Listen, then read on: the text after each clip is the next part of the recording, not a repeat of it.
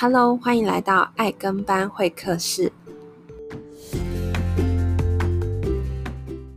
嗨，大家好，欢迎回到爱跟班会客室，我是 Lindy。今天想要来跟大家分享一本我最近在看的书，叫做《跨能致胜》。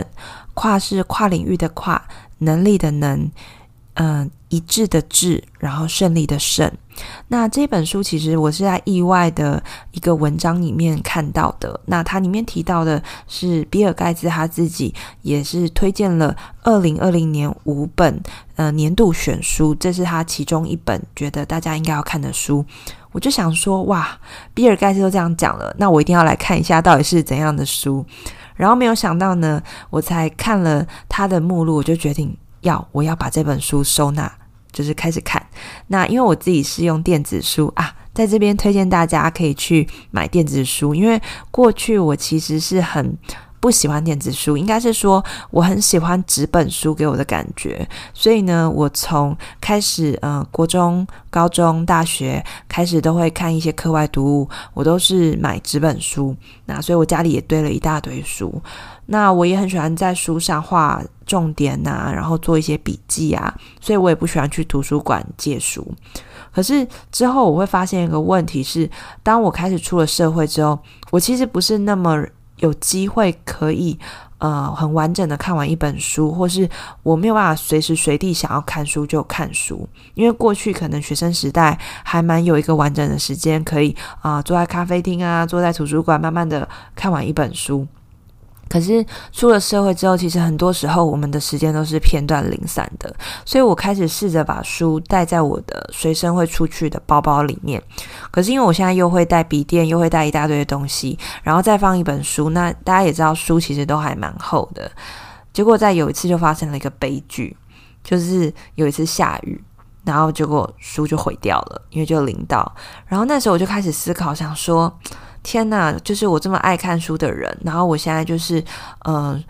因为现在时间这么的片段，然后我的包包又这么重，再加上又很容易下雨，或是甚至是我可能同时间在看很多本书，我今天可能想要看的是比较管理类的，或是我今天想要看心灵成长，我今天想要看智商的书，我没有办法随心所欲的去看我想要看的书的时候，我就开始很苦恼。然后就有一次，我就在我朋友的脸书上看到他在分享他的电子书。过去其实我不是很 care 这些东西，因为我没有那个需求。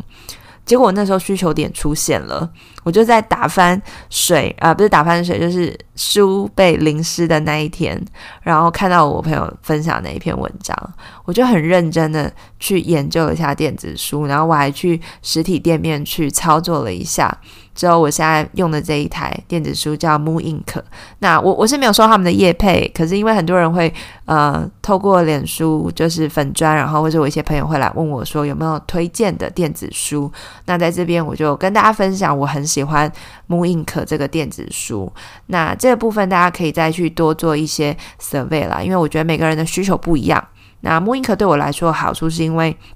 它在阅读上啊，呃，我相对的，我眼睛觉得比较舒服，因为它看起来比较像纸本书的感觉。那另外，它可以画线，它可以就是有一个重点整理的地方。我觉得这个部分对我而言非常非常的重要。而且，其实他们的官网买书真的还蛮便宜的。那我这一次要介绍的《跨能致胜》这个呢，我也是在的网络上买了电子书。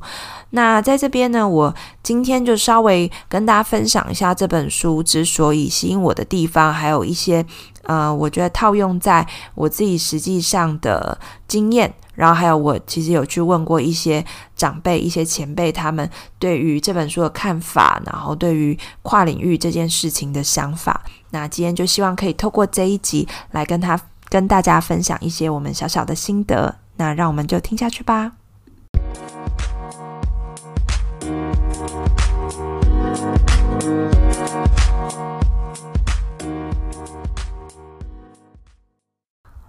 我想要先跟大家分享一下，为什么我这么喜欢这本书。这本书它其实它的封面就还蛮吸引人的，它的呃主标题当然就是“跨能制胜”，可是它的副标题是“颠覆一万小时打造天才的迷思，最适用于 AI 世代的成功法”。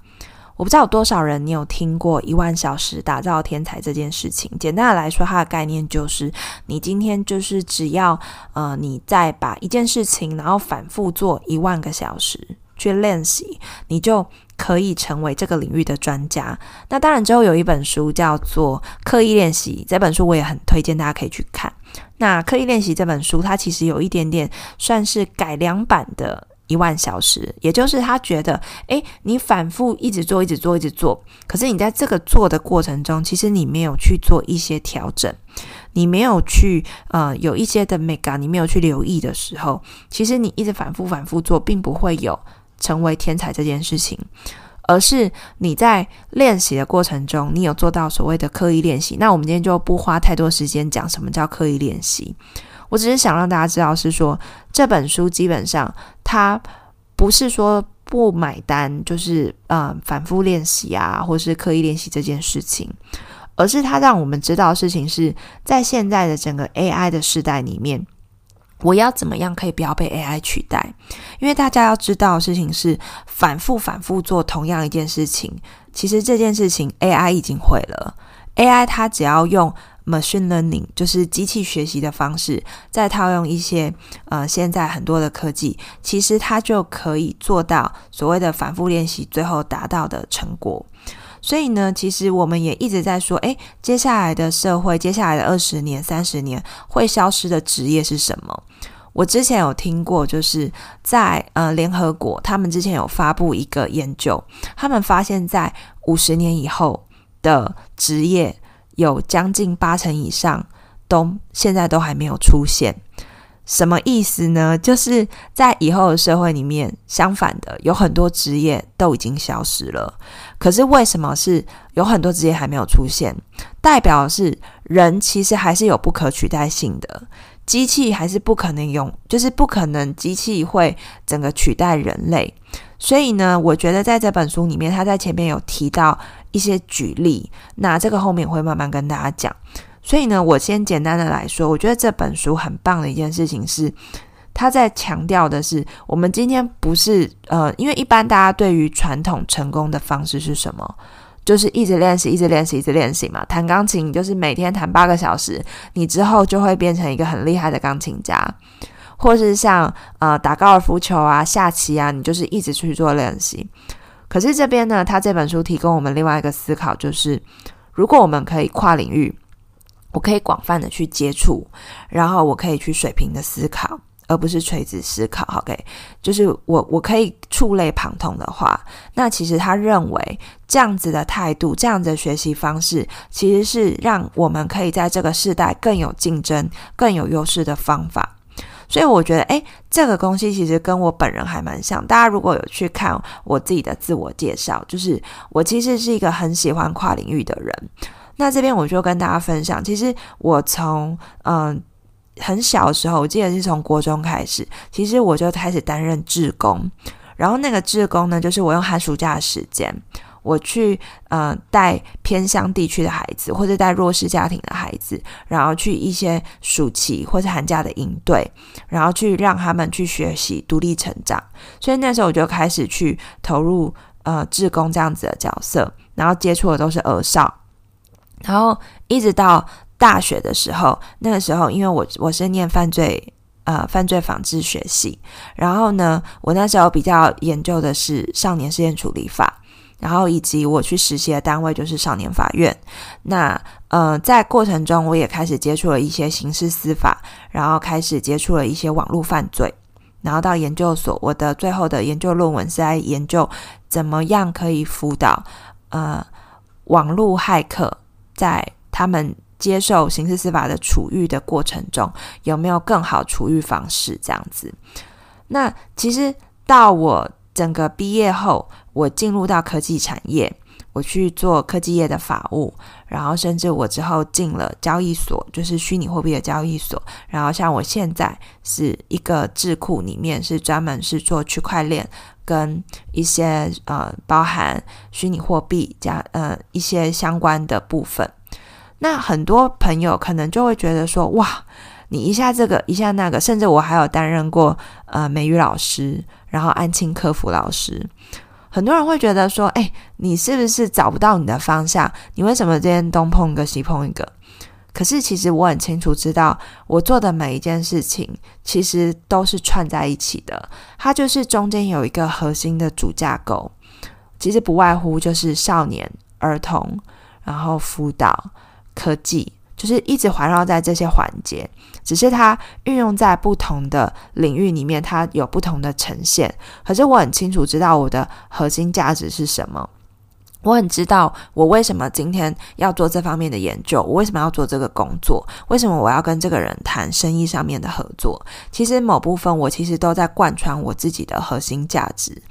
那我觉得我现在之所以能做到一些顾问的工作，或是我之所以可以跟我的同学们，或是甚至是我的同业们做不一样的事情，我甚至现在还会，我还可以去办活动，因为我有接触过电商，我有创业，所以其实我不是只是一个只会看合约、只会去谈 case 的一个法务或是公司的人，而是我有办法。把我做的事情再扩散到更多的层面，甚至我可以跟更多不同领域的人合作。那在这边跟大家广告一下，我在三月二十四号，诶，如果现在在听的朋友，你是呃在三月初听到，因为我们今天录音的时间是三月十一号，OK，我三月二十四号呢，我要在台北办一场虚拟货币相关的呃算是论坛这样子。那在这个部分，就是我其实是帮助台湾金融科技协会，然后呃邀集。各界的长官，然后专家们，我们一起来聊聊，到底现在整个加密货币的市场发生了什么事，然后以及它衍生出来的。去中心化金融又是什么？所以你看哦，就是我其实做了这么多的事情，包含呃我自己在这个领域的学习，以及我办活动的经验，然后还有去做协调，去做整个场地的规划。其实这些东西我是怎么来的？是因为我过去接触了这么多不同领域的东西之后，其实我学到的叫做触类旁通。我开始会去整合我周遭的这些资源。然后开始去呃应用在我现在实质上在做的事情，所以在这边一开始我想要讲的就是说，其实过去我们一直觉得说，哦，我要赶快去锁定一个单一的领域，我要刻意练习，我要赶快去钻研我自己的专业，我要提升我自己的专业能力这件事情。其实好像不是那么的重要，尤尤其在现在的整个的社会，很多东西其实你根本不需要这么厉害，因为电脑，因为 AI，因为很多的技术其实都已经可以取代掉这些事情了。可是我们可以做什么？就像刚刚我一直提到的，我们可以透过我们不断的广泛经验的学习，我们多元的去涉猎很多的领域，然后触类旁通。我最近好喜欢这个词哦，因为我觉得。我们呃很多的事情就像是呃他这里面提到的一个东西叫做下棋，嗯、呃，大家应该有看过一个新闻，就是说他们发明了一个人工智能的呃会下棋的一个 AI，然后去打败了世界棋王。可是大家有注意到这个故事后面还有续集吗？续集就是这个世界棋王他并没有因此而被打败，诶，他反而是去思考，那他有没有办法跟这个 AI 的机器 co-work，让人机可以一起合作，然后甚至是他去想的是，那我们人跟机器之间，我们到底可以超越机器的是什么？最后他发现一件事情是。机器它可以去 AI，它可以去帮我们去想的是，诶，依照我们过去下下棋的逻辑或是一些规则，我可以算出上万种、上上上成千上万种的走那个下棋的方式。可是这个叫做战术，所以机器可以处理战术。可是有一件事情是机器可能做不到的，叫战略。战略呢，就是我今天可以用更宏观的角度，更就是嗯，退一步去看这整个棋，还有我可以去想，诶，对方可能在想什么等等，然后我去规划一个更宏观的战略，然后让我在下棋，或者我们不要讲下棋，甚至还有很多的战略游戏。他今天不是说哦，我只要算出我要怎样怎样怎样，我就可以有一定可以获胜的方式，而是我可能要去思考是，诶。这个这个地方我要怎么摆，这个地方我要怎么去规划，这个地方我要怎么去沟通协调，我才有办法打出一个完美的胜仗。所以呢，我觉得在这本书，我一开始被我呃自己去同步可以 echo 到的地方是，我觉得我很认同他这种想法。那呃，尤其是他里面提到一句话，就是我们的广泛的整合的能力，我觉得是我们可以胜过机器的一个很大的关键。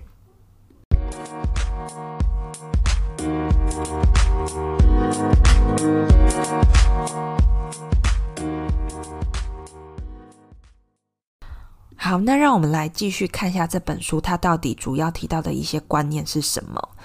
或许你刚听了我前面讲这些，你可能会觉得，好啊，那他就是反对刻意练习，反对一直反复的练习这件事情。其实并不是诶，他主要是希望我们在呃一开始，他建议我们可以先接触各种方法，我们可以用宏观一点的视野去看待我们人生到底应该要怎么走。所以先接触各种方法，之后我们再锁定目标。那锁定目标之后要干嘛？要做系统性的学习，而且要大量的投入练习。这样子，他觉得比较可以创造出具有创造力的跨领域的人才。那我们如果回到我们的求学阶段的话，应该是说我们在学龄前到上学后这段时间，应该是要让孩子去。呃，多方的去探索，多方的去尝试，而不是说他从幼稚园就开始让他弹钢琴，让他去专注于一个运动的项目。他认为，诶，你如果希望你的小朋友往运动领域走，那你是不是可以让他接触不同的运动的项目？从这个过程中，让他真的找到适合他或者他感兴趣的运动，然后再投入大量的练习。尤其是你知道，现在整个的科技发达，其实你要接触。各种专业、各种知识、各种领域，其实是非常非常的容易的。所以在这样子的状况下，其实我们可以更快的去跨领域的去学习到很多的的方式。因为过去我们可能因为资讯的取得并没有这么的容易，所以呢，你今天要去呃跨领域的学习，其实真的。不是很简单的一件事。像我在十几年前开始研究网络犯罪，研究呃跟我领域相无相关的东西，其实我在学习这件事情上面非常的痛苦。我记得我那时候每一个礼拜花一天的时间，从早到晚待在图书馆的一个西文期刊区，因为以前的期刊还都还没有电子线上化。都还是纸本的，然后我就一个人待在那个地方，那那地方都没有人。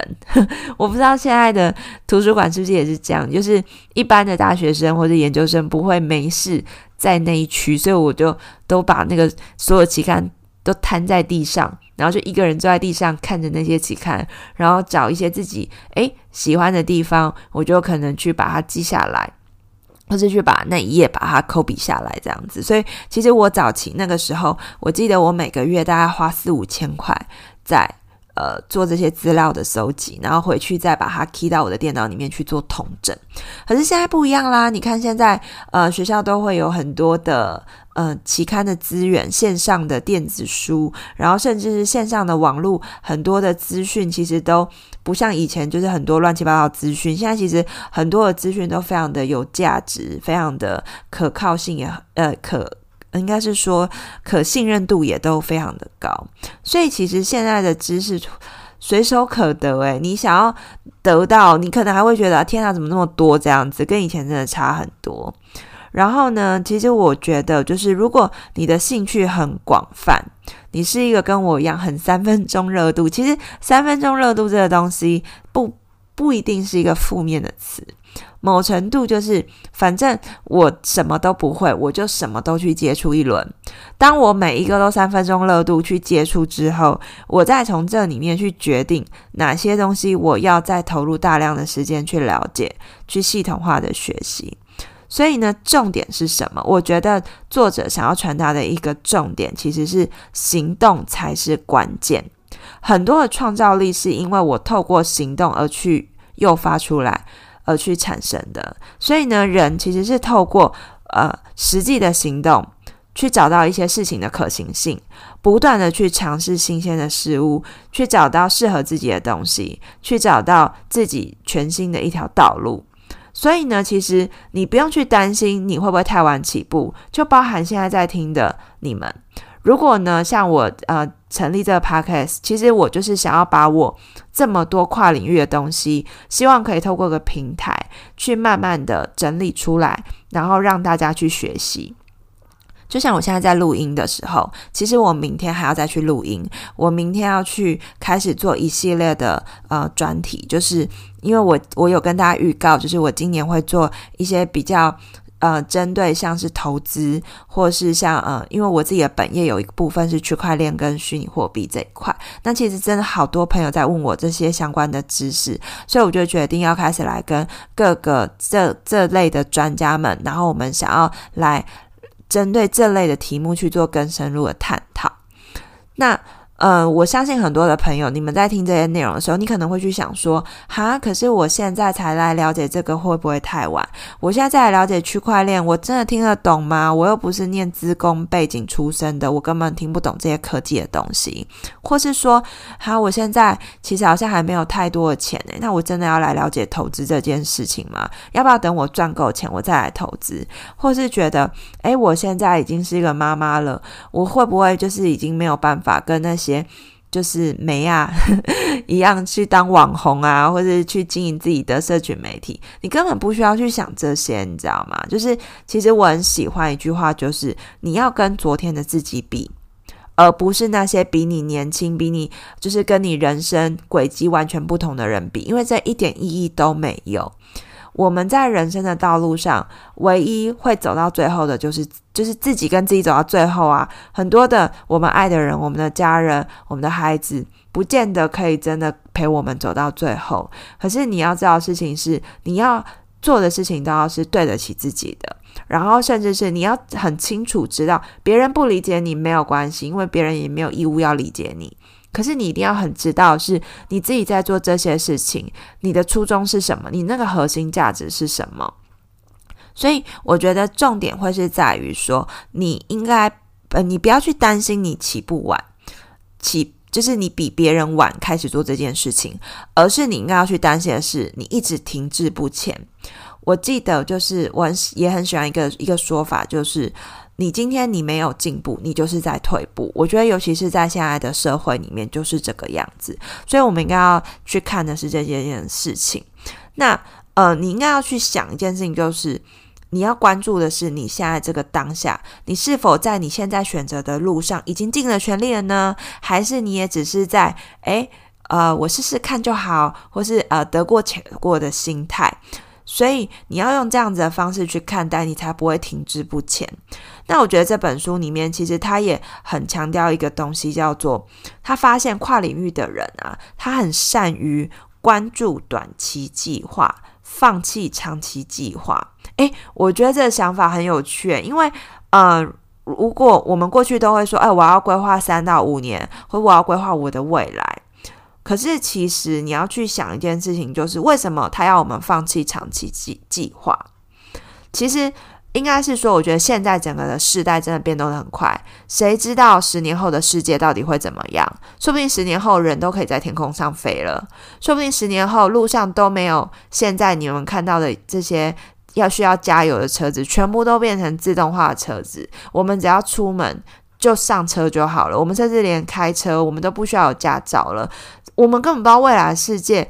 真实到底会是怎么样，所以有时候你要去规划长期计划，其实已经不是这么的容易了，也没有办法去准确的预测，或是会就是已经不是那么好去想象。那当一件事情不是那么容易去想象的时候，其实你自己心里的那个起心动念，还有你的那个能量就没有办法那么强，因为这很简单嘛，就是对于一个没有办法想象的东西，你要怎么有能量？所以呢，重点在于就是你好好的去看你现在。好，我不用看远，我就看我现在这一年，我二零二一年，我到底能做出什么事情来？我有没有一个 milestone？我有没有可以给我设立一个呃，我想要做的一个短期目标？我想要在这个月这一季度想要达成的一件事情有没有？所以我觉得他这个地方其实他想要表达的是这个意思。所以你你你需要从一而终的是什么？就是我说的那个核心，你的价值观到底是什么？这东西其实是不会改变的。你今天不管去尝试任何东西，你那些三分钟热度不会去改变你从一而终的这个价值观。所以你应该是要在自己的价值观的前提之下去把握任何一个出现在你面前的机会，然后呢，你要去做最大的努力。所以你的重点不是在于晚起步。而是你是你应该要去担心的事情是你会不会走偏了，你会不会离你的核心价值越来越远了？所以呢，回归到就是你还是要跟自己去做比较。那我觉得这本书还有一个部分我也很喜欢，就是这个世界其实不缺专才。就是他不缺专家、专门的人。大家有发现一件事情吗？我之前有听过个说法，就是你会发现师字辈的人都是为别人工作，比如说医师、老师、护理师、律师，这些师字辈是为别人工作。老板是没有这种师字辈的。老板他是具有更宏观的视野去看待很多的事情，他有很多跨领域的经验，让他可以，诶，这个地方他可以跟工程师沟通，他也可以跟会计沟通，他也可以跟人资沟通，他可以跟好多好多部门的人去沟通。所以我很喜欢现在很流行，尤其是在科技产业，常听到一个词叫做稀缺性，稀少的稀，缺乏的缺。然后性就是个性的性，这个东西呢，就是跨领域的很好很好的地方，就是你可以去提高自己的稀缺性。这就是我呃，我今天有跟一些朋友聊到一件事情，就是你可以想象你地上有一大堆的积木是散在地上的，那这些积木其实对于我们来说，它可能就是我们手边所有的资源，我们自己的能力什么，全部都是散在地上的。可是，当有一天我愿意开始把它组装、整合，成为一个城堡的时候，这就是我的城堡了。可能你也可以去组装成你的城堡，他也有他的城堡。可是，呃，不同的是，我们每一个人都会产生一个独一无二的城堡，我们都会有属于自己的的一个一个架构。自己的一个资源产生，自己整合出来的样貌产生，这就是我们每一个人的稀缺性。所以，你如果你的城堡都是同一个样子、同一个颜色，就是应该是说你的积木都是那个样子，但你怎么可能推堆出一个很有特色的城堡？你就没有三角形、长方形，你没有蓝色、红色，你没有其他的部分，你没有一个桥，你没有呃很多很多的零件。你只有一单一个零件，单一个正方形，你要怎么堆出一个城堡，对不对？所以呢，重点是在于，我觉得跨领域一个好处是，你可以透过跨领域的学习去提升自己的稀缺性。举例来说，比如说一个老师，他除了提升自己本身的专业，像我自己是法务好了，我提升我的法律专业，我除了有对法律基本的认识以外，我还可以怎么样？诶，我因为我很喜欢办活动，那我是不是可以去办像法律论坛，或者像我现在三月二十四号要办的一个金融科技的论坛？那如果我又会去做网络的技能，那我是不是可以让我这个论坛让更多人知道？比如说，你看我现在用 Podcast 让大家知道哦，我要办这个论坛，或是说我可以用我的社群媒体的能力，我可以用社交的呃影响力，我可以让更多人去帮帮我把这样的资讯推播出去。所以我可能某程度我在办活动，或是让我自己的专业技能，再加上这些全部加起来。我是不是就有我的稀缺性？你有看过一个法务这么会办活动，这么会去做 EDM，然后还可以去做主持，然后还可以做 Podcast，就是我真的觉得我现在非常的多功能，然后我很享受我每一个角色带给我整合起来的那种效果，我觉得真的超棒的。所以有一种说法就是，当你在某一个领域你超过一半以上的人，其实真的没有什么。可是如果你在两个领域，你都可以超越一半以上的人，那你是不是就可以综合？你是这两个领域的前百分之二十五的人，就是这是一个数学算法啦。总而言之，如果你今天有办法在五个领域里面超过一半以上的人成就，你就可以成为前一点六的领头羊。好，这是一个数学公式，就是反正这个东西大家可以听一听。可是我觉得重点是在于，很多人我说了。你最一开始动手开始是最难的。可是你开始之后，我觉得还有一件事情是最难，也是我们之前有跟大家强调的，就是坚持达到你想要一开始的那个成果。我没有要你达到一个多厉害的事情哦，可是你只要可以让他看到一开始的开花结果，这件事情其实是很多人做不到的。就是很多人他可能，诶，我决定要开始做一件事情，我要当 YouTuber 了。好，然后呢，我可能拍了几部影片，我觉得啊、哦，怎么都没有。人家看我，然后甚至有些人可能留一些很恶劣的留言，你知道现在酸民很多，然后或是会按一些什么不好的负评等等，你就决定要放弃，你就想说啊，算了，我还是不要做这件事情，而且好累哦，你根本连一个初步的成果你都还没有看到，你就失败了。所以呢，其实你只要了解说，你只要超过这个领域一半的人。而且你的稀缺性会带来你的整体上的优势的时候，诶，你是不是就会愿意更克服你的，嗯，你你遇到的问题，你会有更多动力去投入。所以其实老实说，你要超过一半的人会难吗？你说你如果要当到可能前百分之五、偏百分之前百分之十，可能有点难。可是要超过一半的人，其实某程度还蛮容易的诶，尤其是在现在的整个的大环境底下，其实放弃的人还蛮多的。所以其实你只要稍微再那么一点点的动力跟坚持，你就可以超过这个领域。而且就像我刚刚说，如果你今天有办法五个领域里面你都超过一半的人，你就是那个一点六趴的领头羊了。那有没有这样？有没有让你会更想要去做这件事？因为如果你今天只是要某一个领域的前面百分之一，那可能真的要很难，真的可能要一万个小时，或是你真的要一直很刻意练习，十年后、二十年后，或是等等，你才有机会跨到那个前面一趴。可是如果用我们刚刚数学公式，你只要五个领域里面你都超过一半的人，你就可以达到一点六趴。你不觉得听起来就很好玩吗？所以。在这边就是鼓励大家，我们就是可以跨领域的去接触，然后坚持努力，看到稍微一点点的成绩。我觉得这件事情非常非常的重要。